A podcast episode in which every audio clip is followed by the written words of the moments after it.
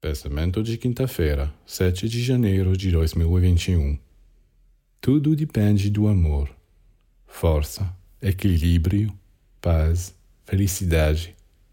Mas você deve sentir que o amor está lá, ao seu alcance, que está em você. E, portanto, você não tem razão para se sentir pobre e sozinho. Se você se sente pobre e sozinho, é porque não foi capaz de se libertar do plano físico.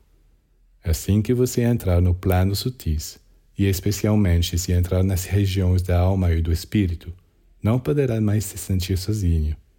Para a alma universal e o espírito universal estarão sempre ao seu redor, em você, e você pode comunicar-se com eles a qualquer momento.